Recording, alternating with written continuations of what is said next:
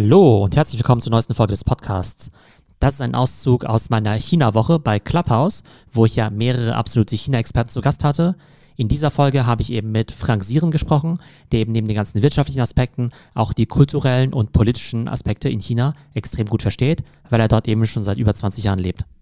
Wir haben darüber gesprochen, warum China eigentlich so innovativ ist, in welchen Bereichen sie führend sind und was das Bildungssystem dort damit zu tun hat.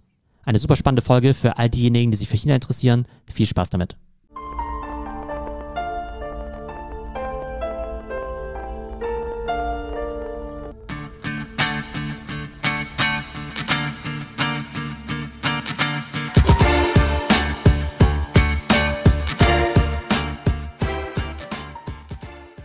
Es gibt im Internet so eine tolle Grafik, da wird die Entwicklung des GDPs dargestellt von verschiedenen Ländern über die Zeit. Und da ist eben ganz erstaunlich, weil dann, ne, so über die letzten 100 Jahre, und dann ist halt China ganz lange irgendwie auf 50 der Welt oder sowas, ne? Also hinter wirklich solchen Mini-Ländern, ja, wie Finnland oder sowas, ja, ganz erstaunlich, weil man ja an sich denkt, okay, es war ja schon immer ein großes Land und deshalb muss das GDP eigentlich auch schon immer relevant gewesen sein. Aber dann sieht man eben wirklich, wie erst so in den letzten, weiß nicht, vielleicht 30 Jahren, das dann eben so durch die Decke geht und vorher China halt wirklich vom GDP her, trotz der großen Bevölkerung, einfach ein ganz, ganz kleines Licht war. Natürlich sehr erstaunlich, was da in der kurzen Zeit alles so passiert ist. Woher kommt eigentlich jetzt, ich sag mal, diese Strategie, auf diese Zukunftstechnologien zu setzen? Ich glaube, in Deutschland, da sehen wir ja relativ alt aus, wenn es um solche Themen geht. Wir haben ja tendenziell ja eher Angst vor künstlicher Intelligenz, beziehungsweise gefühlt äh, kümmern wir uns ja eher darum, jetzt irgendwie unseren äh, Diesel zu erhalten oder irgendwelche äh, Kohlekraftwerke zu retten, anstatt da jetzt wirklich in die Zukunftstechnologien zu investieren. Na, es hat vielleicht mit dieser sehr tief und einschneidenden historischen Erfahrung zu tun, dass man als sozusagen einmal geglaubt hat, man müsse sich nicht im innovativen Wettbewerb bewegen. Und dann ist den Politikern im Grunde China um die Ohren geflogen, weil es nicht mehr wettbewerbsfähig war, weil man mal eben die industrielle Revolution verpasst hat. Und das hat sich relativ in das Bewusstsein der Menschen eingeprägt. Das ist das eine. Und das andere, und ich kann mir das gar nicht richtig erklären, aber auf irgendeine Art und Weise gibt es diesen Spaß daran, äh, Neues auszuprobieren. Auch das vielleicht nicht, wie wir das tun, in der Kammer zu Ende zu entwickeln, sondern auch so Produkte mal auf den Markt zu schmeißen, um mal zu gucken, wie, gehen denn die Konsumenten damit um, was wollen die eigentlich? Also so fliegende Starts zu machen, Learning by Doing. Und dann hat man natürlich, und das ist auch entscheidend, eine Bevölkerung, die ja viel nachzuholen hat. Man möchte genauso modern sein wie der Westen. Und diese ganzen Faktoren führen halt dazu, dass es ein sehr, sehr gutes Feld für Innovation ist und jetzt eben auch dann wirklich neue Sachen entstehen, die es im Westen gar nicht gibt. Seit äh, vergangener Woche fahren zum Beispiel autonom fahrende Taxis in Shenzhen. Die fahren schon, und das sind die ersten der Welt, ganz alleine, ohne dass ein Fahrer da hinten drin sitzt, ohne dass es eine zentrale Leitstelle gibt von AutoX. Und die kann man einfach mieten und damit herumfahren. Und da sagen wir jetzt im Westen, um Gottes Willen, was ist, wenn da was passiert? Und dann äh, ist aber die chinesische Antwort ist, ja, aber äh, wenn Menschen herumfahren, passiert auch etwas. Nur dadurch, dass diese Autos in der Realität sich bewegen, können die Algorithmen überhaupt lernen oder können sie auch schneller lernen, die Fehler zu vermeiden? und noch sicherer zu werden. Als du gerade gesagt hast, naja, die machen auch einfach mal so nicht perfekte Lösungen. Da musste ich dann spontan jetzt an Japan denken, die ja eigentlich in den 80er, 90er Jahren ja extrem führend waren in Technologie, eben mit Firmen wie Sony und eben auch vielen anderen Playern, die jetzt ja sehr stark ja, abgefallen sind. Und da habe ich den Eindruck, dass man da ja eher so diesen Perfektionismus hat, der eben natürlich auch viel Positives gebracht hat, aber vielleicht auch so diese Angst, Fehler zu machen, vielleicht auch sein Gesicht zu verlieren. Würdest du dann sagen, das spielt in China jetzt gar keine Rolle, dass die einfach sagen, hey, wir machen diese Quick and Dirty Lösung? Man verliert deswegen sein Gesicht nicht, weil man gar nicht Quick und Dirty im Kopf hat, sondern man hat im Kopf, wie kann ich es besser machen und wie erfahre ich, was die Kunden wollen. Dieses schnelle auf den Markt gehen ist im Grunde am Ende Kundenorientierung, dass man sagt, okay, bei den Drohnen war es so, da hat man relativ schnell festgestellt, was wollen die Leute eigentlich? Sie wollen dass da oben eine Kamera drin ist und Sie wollen die Kamera, das Kamerabild in Ihrem Handy sehen. So, das war, das stellte sich am Anfang, hatte man da oben eine, eine Kamera drin, die hat das dann aufgezeichnet. Das stellte sich relativ schnell heraus, dass es in die Richtung geht. Weil Quick and Dirty heißt ja, dass man im Grunde Leute übers Ohr haut. Aber das ist gar nicht der Blickwinkel.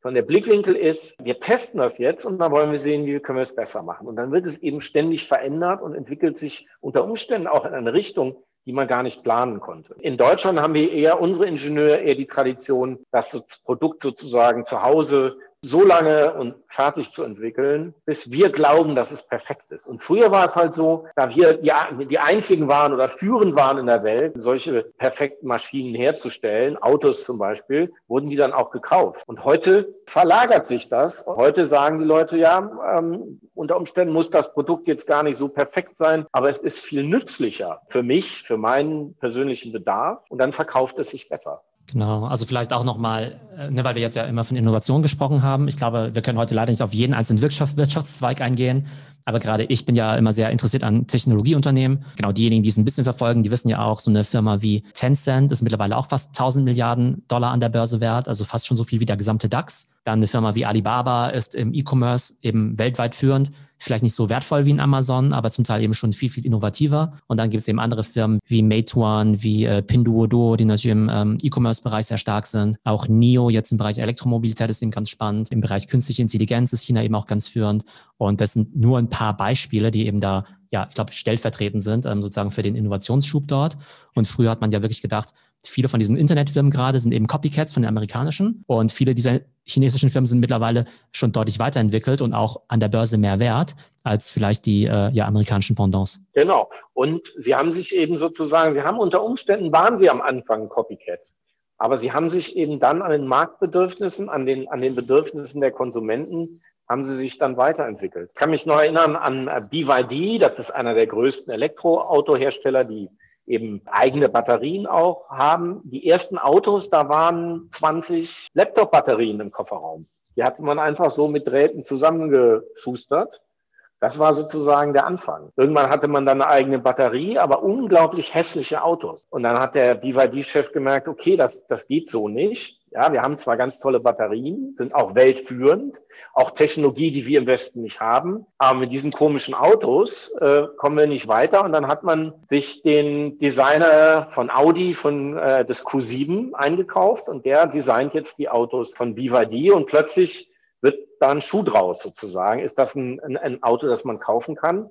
Und wenn die Autos jetzt noch deutlich billiger sind, und äh, das ist im Moment der Fall, als die westlichen Autos, dann kommt man natürlich ganz schnell in den Markt. Was ich da interessant finde, in Deutschland hat man ja immer viel Angst, dass neue Technologien alte verdrängen und zum Beispiel damit auch die Arbeitsplätze. Dann hat man irgendwie Angst, Mensch, äh, wir sind ja irgendwie Daimler und BMW und so weiter. Was passiert, wenn jetzt das Elektroauto kommt? Und in China ist es interessant, da gibt es ja letztendlich zig Millionen von auch gering qualifizierten Arbeitsplätzen und trotzdem preschen sie total vor im Bereich der Automatisierung und der künstlichen Intelligenz womit diese Jobs dann ja eigentlich wegfallen. Und aber in der Wirtschaft gibt es ja immer diesen schönen Satz, du musst dich selber kannibalisieren, bevor es andere tun. Woher kommt dieser Mindset in China, dass man eben sagt, naja gut, ähm, ja klar ist es irgendwie doof für manche Arbeitsplätze, aber mu muss ja trotzdem vorangehen. Es ist, glaube ich, wieder dieser Drang oder dieses Gefühl, zurückgefallen zu sein bei, bei, bei China und jetzt wieder ganz vorne mitspielen zu wollen. Und da guckt man sich einfach an und sagt, okay, wir sind jetzt die Fabrik der Welt, aber das geht so nicht weiter. Wir müssen automatisieren. Äh, wir müssen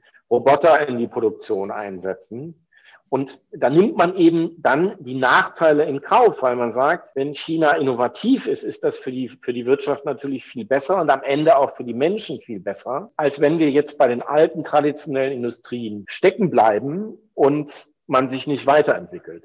Das ist natürlich ein riskantes Spiel, das ist klar, weil es kann dann plötzlich passieren, dass man nicht mehr genug Arbeit für die Menschen hat. Dann muss man sich überlegen, äh, was man mit diesen Menschen macht. Man muss sie unter Umständen irgendwie alimentieren. Es gibt sogar Diskussionen um das bedingungslose Grundeinkommen in China, weil man sagt, unter Umständen sind, ist es besser sozusagen, man versorgt die Leute ein bisschen mit Geld, dann äh, sie den Binnenkonsum aufrecht, als dass sie arbeitslos sind und ausgegrenzt sind. Das Interessante ist halt, dass man sagt, wenn man international wettbewerbsfähig sein möchte, dann muss man eben diesen Weg gehen und muss versuchen, die Nachteile irgendwie in den Griff zu kriegen. Aber es ist nicht die Haltung zu sagen, das fassen wir nicht an, das Gebiet, diese Industrie, weil da, da, da arbeiten so viele Leute drin. Wobei man schon auch sagen muss, dass viele Staatsbetriebe dann doch noch künstlich aufrechterhalten werden. Also es ist eine Parallelentwicklung. Aber das finde ich eigentlich das Interessante, dass also aus meiner Sicht sich viele Bereiche in China, gerade beim Thema Innovation, eben durch sehr starken Pragmatismus auszeichnen, dass man eben da nicht so dogmatisch, ideologisch denkt wie vielleicht in Deutschland und irgendwie sagt, nee, das ist irgendwie doof oder ähm, ne, irgendwie darf irgendwie nicht sein, sondern man erstmal relativ nüchtern sich anguckt, relativ wertfrei, bringt uns das weiter, ja oder nein? Und selbst wenn man es nicht genau weiß, dann guckt man eben, okay, könnte es da was geben? Und ich glaube, in Deutschland haben wir sehr schnell die Einstellung, Sachen erstmal in eine Schublade zu stecken, abzustempeln und zu sagen, ja, das ist irgendwie böse oder das ist moralisch verwerflich, hält uns natürlich dann oftmals dann eben zurück, in Innovation zu investieren. Ich würde kurz gern über das Thema Bildung sprechen, weil wir vorhin schon drüber geredet haben. Ich interessiere mich sehr stark für Bildung und möchte natürlich dann eben auch rausfinden, zum Beispiel auch für meine Kinder, was da eigentlich so der beste Ansatz ist. Und ich ne, bin ja auch in Deutschland aufgewachsen und so, aber gucke natürlich auch links und rechts, was man in Amerika, in Asien und so weiter macht. Jetzt hat man ja in China ja so dieses, ja, auch vielleicht auch wieder Vorurteil oder vielleicht ist es auch wirklich so, hat man ja dieses Bild von dieser Tiger Mom im Kopf. Das ist ja diese bekannte amerikanische Professorin in Yale, die aber chinesischstämmig ist. Da ist ja der Alltag wirklich so 24-7 eben lernen. Man muss nur Einsen in der Schule eben schreiben danach aber noch Geige, Violine und Klavier auf Wettbewerbsniveau spielen, x Fremdsprachen lernen, no fun, no play und eben sehr, sehr sozusagen ausgerichtet auf Leistung und Performance. Ich habe chinesische Freunde in Deutschland, die ignorieren sozusagen den Lehrplan der deutschen Schule komplett. Die sagen noch nicht mal, dass ihr Kind jetzt so smart ist, ja. Die sagen einfach nur, dass es brutal unterfordert wird, auch wenn sie ihr Kind nur für normal intelligent halten und sagen dann, Mensch, also den Käse, den sie in der Schule machen, das ne, macht mein Kind irgendwie so nebenbei und dann lernt es halt zu Hause irgendwie noch programmieren und sowas, ne? Und in so einer Wissensgesellschaft, wo ja ne, irgendwie so ne, Mathematik und Informatik und Coding-Skills ja irgendwie schon relevant sind, ja, sehe ich dann so ein bisschen schwarz für den Standort Deutschland, wenn bei uns ja sowas eher stigmatisiert wird als, ja, wir nehmen den Kindern die Jugend weg, wir setzen die zu sehr unter Druck, wir dürfen denen irgendwie nicht so viel zumuten. Wie siehst du dieses Spannungsfeld zwischen dem deutschen, ich sag mal, laissez-faire und dem in China, was vielleicht dann ein bisschen vielleicht sogar over the top ist. Das hat wirklich auch Vor- und Nachteile und ich sehe auch eine Veränderung. Also der klassische Weg ist so, erst einmal ist Bildung viel, viel wichtiger für Chinesen. Wird auch viel mehr Geld dafür bezahlt. Es steht viel mehr im Fokus des Alltags. Und tatsächlich ist es so, dass man auch sagt, die Kinder schaffen das schon. Ähm, also die kommen um vier aus der Schule haben dann noch drei, drei Stunden Hausaufgaben und äh, danach machen sie tatsächlich noch irgendwelche sozusagen Freizeitaktivitäten, die aber mit unkoordinierten Spielen oder einfach so herumlungern nichts zu tun haben.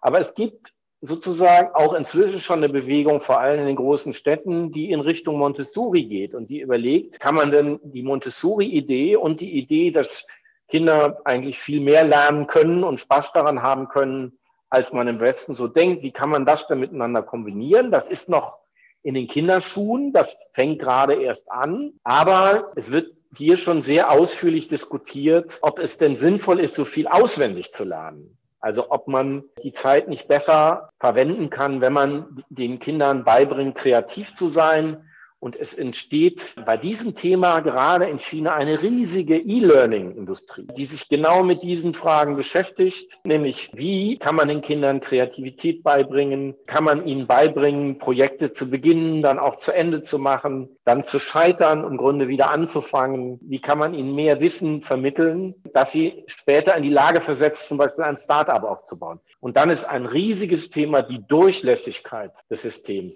Wie findet man die Klugen, egal ob sie arm oder reich sind und ob ihre Eltern die Möglichkeit haben, sie zu unterstützen. Und wie findet man die und wie fördert man die und wie stellt man sicher, dass das Bildungssystem so durchlässig ist, dass die durchkommen? Das ist auch ein entscheidendes Thema. So hat man jetzt es generell gesagt, hat man es geschafft, die Grundausbildung gut hinzukriegen und die Elitenausbildung hinzukriegen. Dazwischen ist es noch schwierig. Aber das ist ja spannend, weil genau, ich glaube, es gibt ja die große Tradition, dass man eben auch ja versucht, selbst aus den Provinzen eben die Talente zu identifizieren, eben mit relativ standardisierten Aufnahmeprüfungen.